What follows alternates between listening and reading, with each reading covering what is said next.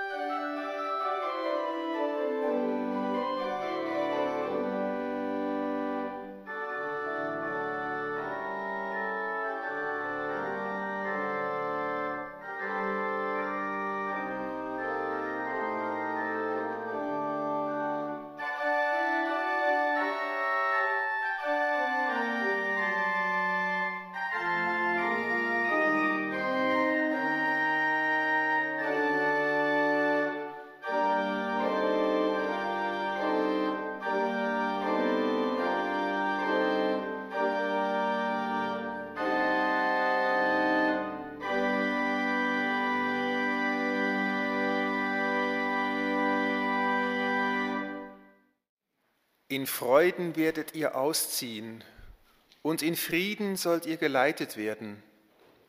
Die Berge und Hügel werden vor euch in Jubel ausbrechen und alle Bäume des Feldes in die Hände klatschen. Statt der Dornen werden Zypressen wachsen und Myrten statt der Disteln. Dem Herrn zum Ruhm wird es geschehen, zum ewigen Zeichen, das nicht getilgt wird. Wort aus dem Prophetenbuch Jesaja. Mit denen heiße ich Sie willkommen zu dem noch jungen neuen Jahr 2022, auch von meiner Seite her. Wir haben letzte Woche den Dreikönigstag gefeiert und in der kirchlichen Tradition sagt man dem Fest ja auch Epiphanie. Das ist das griechische Wort für aufleuchten, erscheinen. So wie an Weihnachten der Engel der Hirten erschienen ist, so leuchtet jetzt ein geheimnisvoller Stern am Himmel, wo die drei weisen Männer aus dem Osten zum Stall von Bethlehem führt.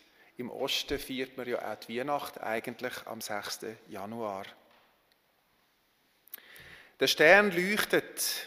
Die Erscheinung von Gott in unserer Welt ist immer noch das Thema auch von dem Epiphaniefest. Bei uns Reformierten hat das Fest keine echte Tradition, bis auf die drei Königskuchen und bis auf die Sternsinger, die an Teilort unterwegs sind. Aber es erinnert uns nur einisch an das Geheimnis der Weihnacht. Es lässt die Weihnacht überleuchten ins neue Jahr, so wie hier der Baum jetzt ein letztes Mal noch für uns leuchtet. Und darum werde ich heute über die drei Sterndeuter nachdenken und auch über den Stern, wo sie sehen. Ich freue mich, dass Sie alle gekommen sind und ich werde Sie noch hinweisen auf unser kleines Wunder hier in der Kirche zur Holderbank. Sie mögen sich erinnern, an der Weihnacht ist ein Sommervogel hier rumgeflattert in der Kirche und jetzt staune ich, er ist immer noch da. Er hat jetzt ein bisschen Bananen bekommen, da vorne bei der Krippe sitzt er und tut anbeten, wie die Schäfli und die Hirten und alle, die gekommen sind. Von dem Licht, wo in unsere Welt einscheint, erzählt aus Lied 162. Du durchdringest alles, lass dein schönstes Lichte, Herr, berühren mein Gesichte. Es fast mystische Besinnung auf das göttliche Licht in unserer Welt. Wir singen von dem Lied die Strophe, dass ich es gleich sage, wie es da vorne steht, 1, 2, 4 und 5. 162, 1, 2, 4 und 5.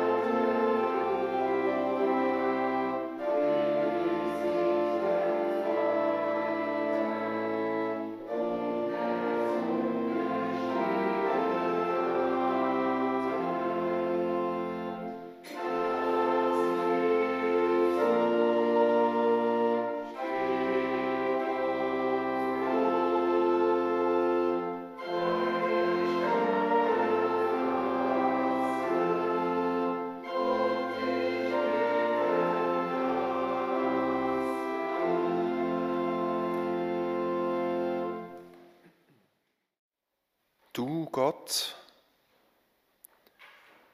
am Morgen sehnen wir uns nach Licht, nach etwas, wo uns den Tag hell und wertvoll macht. So kommen wir zu dir mit allem, was wir dabei haben und wünschen uns in deine Hände. dass du uns leitest und unser Geist erneuerst für jeden Tag. Amen.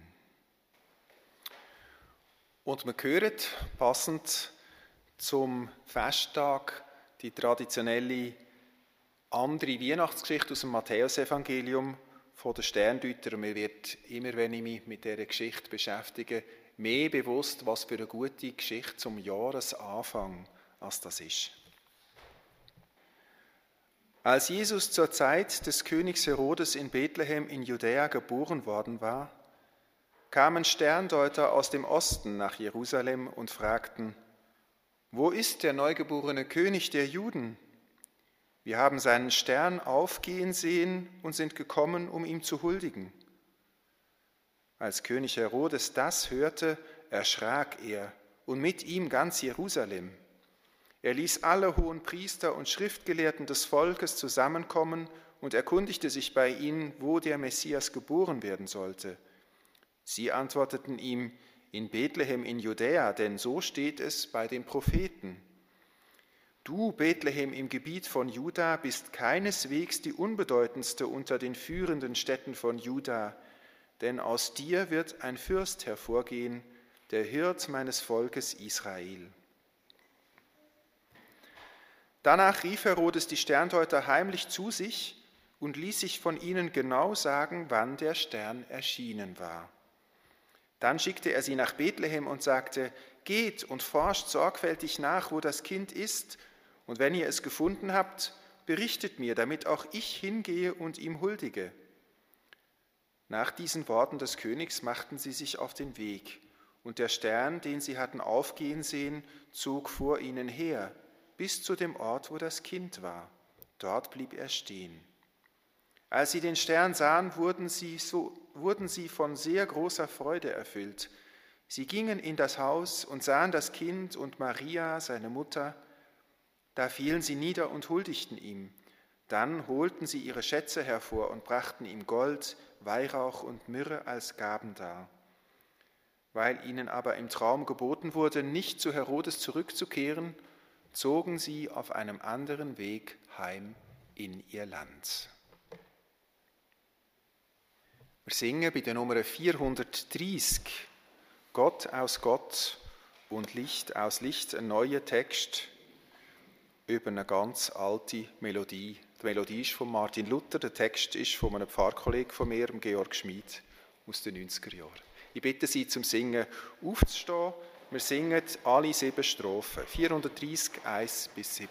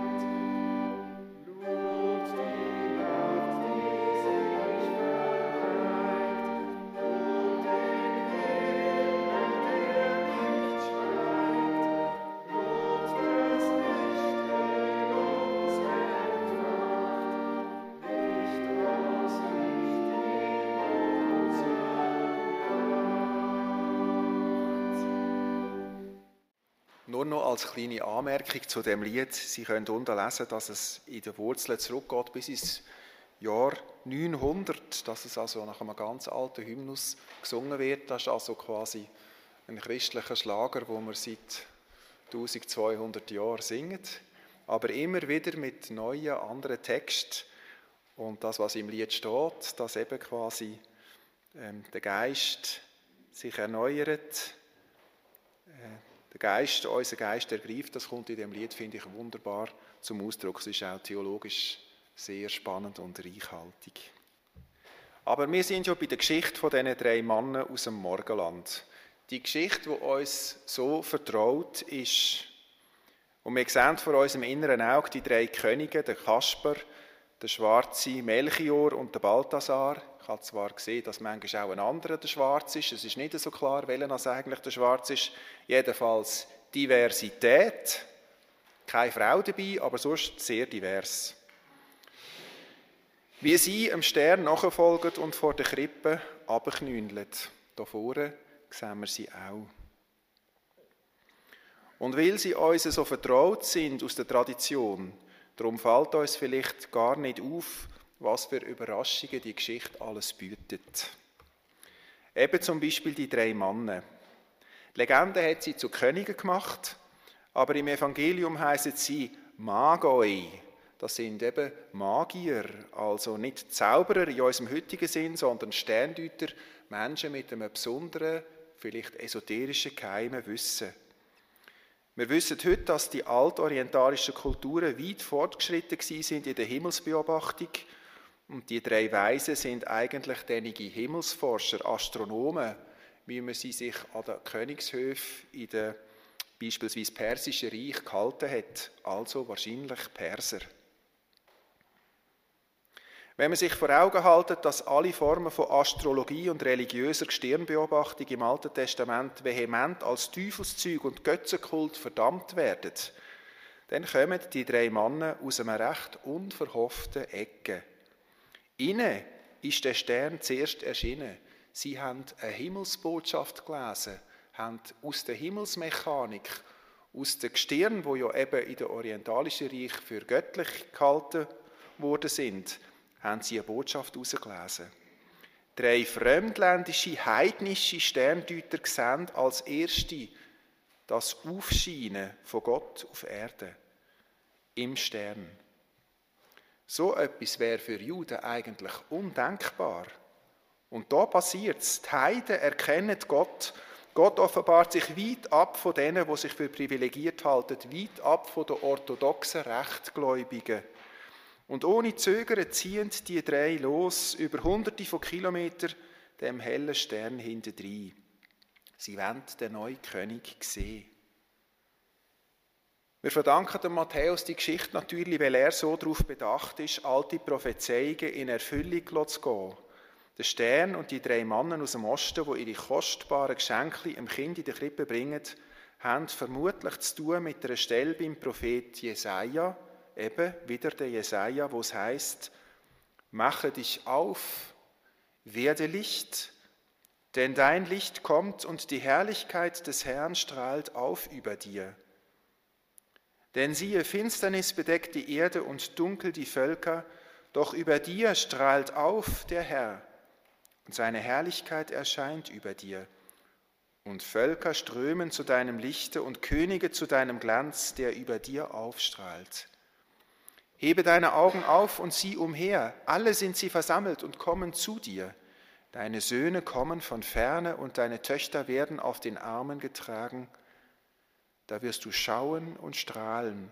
Dein Herz wird beben und weit werden, denn der Reichtum des Meeres wird sich dir zuwenden und die Schätze der Völker werden zu dir kommen.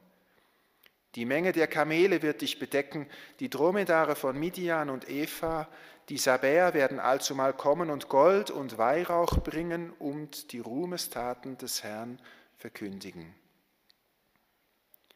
Da finden wir die Erklärung dafür, wie in der Überlieferung aus den Magier Könige geworden sind. Man hat in ihnen Vertreter von all diesen Völkern ringsum gesehen. Sie verkörpern quasi die universale, globale, kosmische Dimension vom Ereignis. Und eben die sehen das helle Licht aufstrahlen und pilgern nach Israel mit ihren Schätzen, mit Gold und Weihrauch und Myrrhe.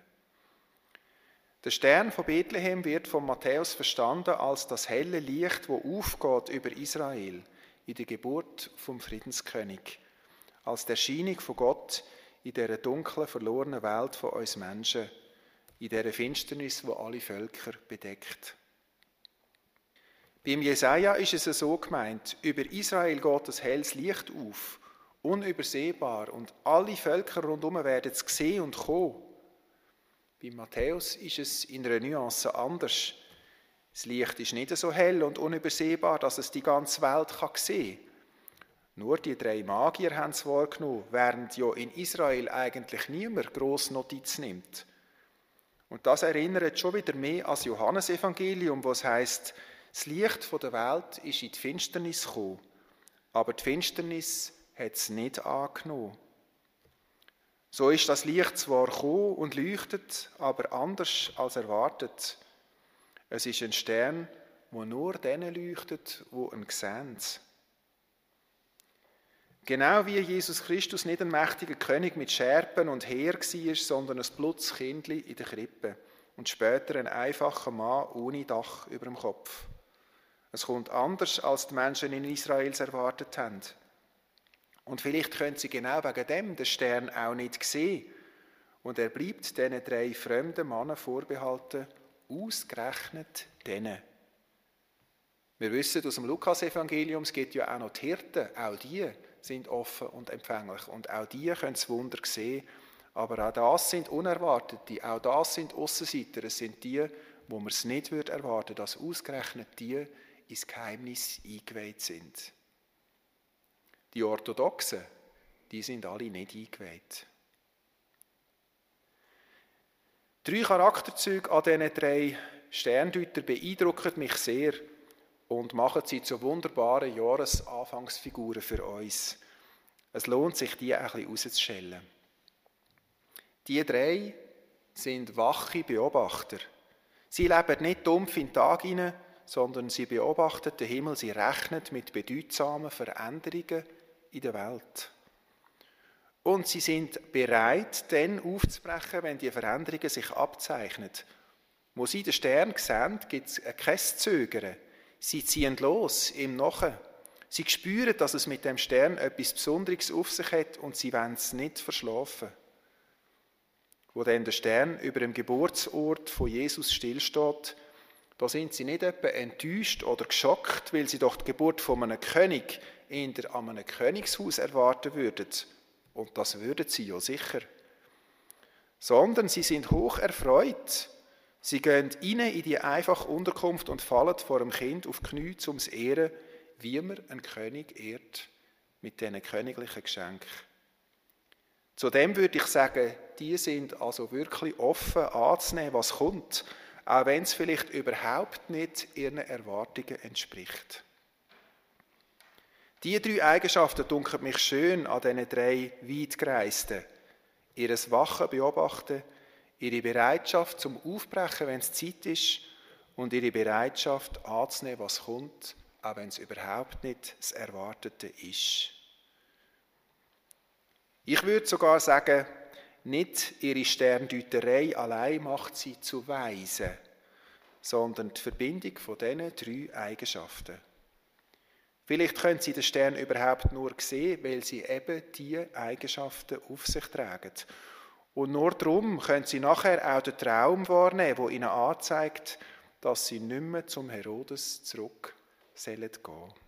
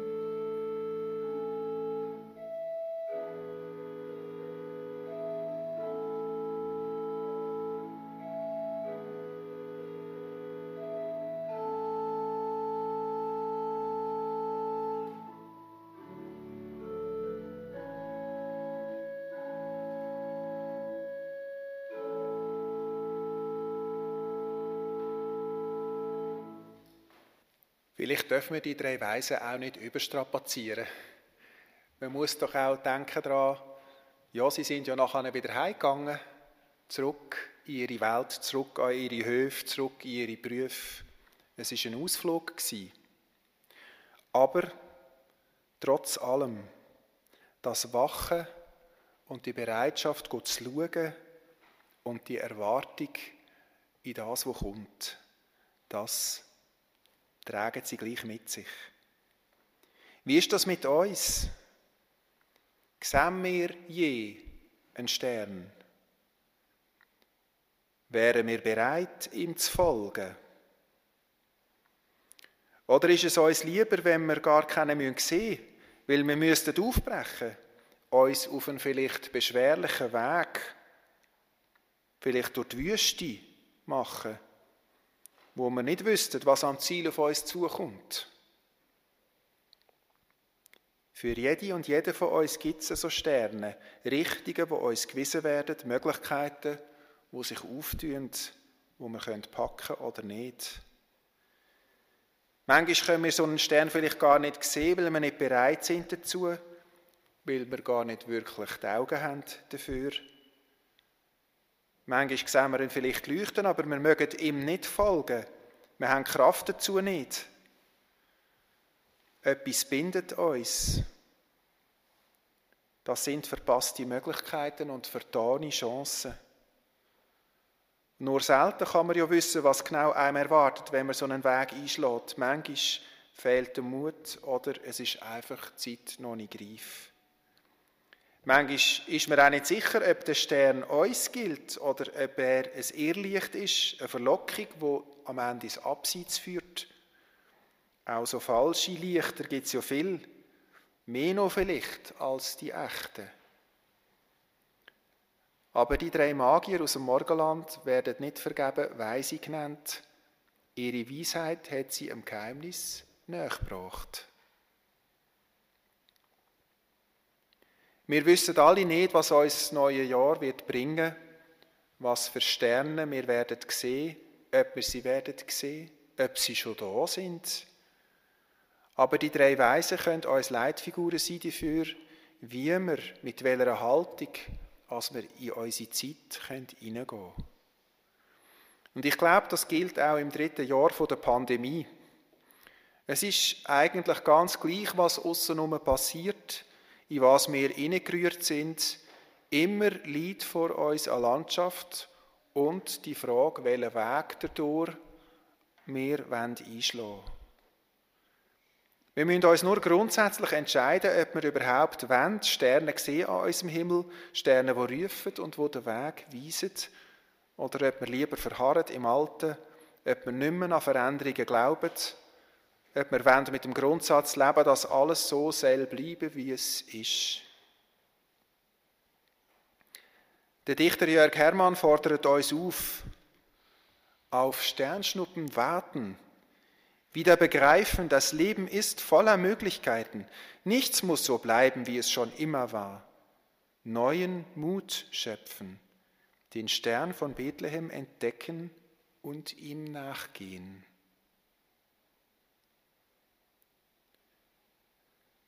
Das wäre schön, wenn wir im neuen Jahr offen sein für Sterne wenn man sich von ihnen aber nicht wird blenden lassen, sondern lernen sie zu verstehen, wenn wir es schaffen können, dem richtigen Stern zu folgen und so ein bisschen Weisheit gewinnen. Mit dem Sagen von Gott kann es gelingen. Und dann kann auch passieren, was der Jesaja so schön beschreibt. Das Licht von Gott, wo aufscheint, wird unser Licht, wird dies und mein Licht. Mache dich auf und werde Licht. Wenn wir das Licht sehen und ihm vermögen zu folgen, dann wird auch unser Licht leuchten. Da wirst du schauen und strahlen, sagte Jesaja. Und ich verstehe, wenn ich meine Bestimmung finde, wenn ich meinem Stern kann folgen und meinen Weg kann gehen, dann wird das Licht vom Stern auch durch mich durchscheinen in die Welt, wo so vieles noch immer dunkel ist drin. Ich sehe, wie die Gesichter der drei Magier leuchten, wo sie beim Kind in der Krippe ankommen, wie sie abknündeln und arbeiten, wie sie wissen, da sind wir am Ziel. Überhaupt nicht so, wie wir es gedacht haben. Alles ist ganz anders, aber wir spüren, wir sind da. Und ich sehe ihre Gesichter immer noch leuchten auf dem Heimweg zurück in ihr Land, weil sie spüren, unsere Suche ist nicht vergeblich gewesen. Wir haben Teil an etwas Grossem, am Geheimnis der Welt. Amen.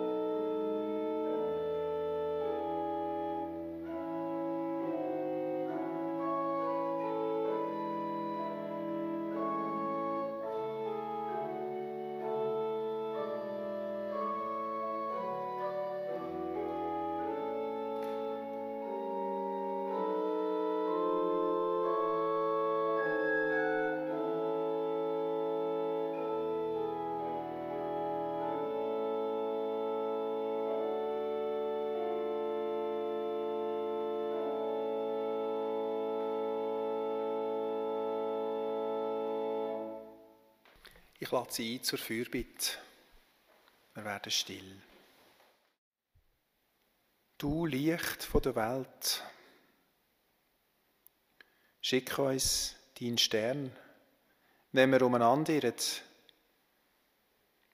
Oder wenn du ihn schon lange geschickt hast, so gib uns die Augen, um ihn zu sehen und das Herz, um ihm folgen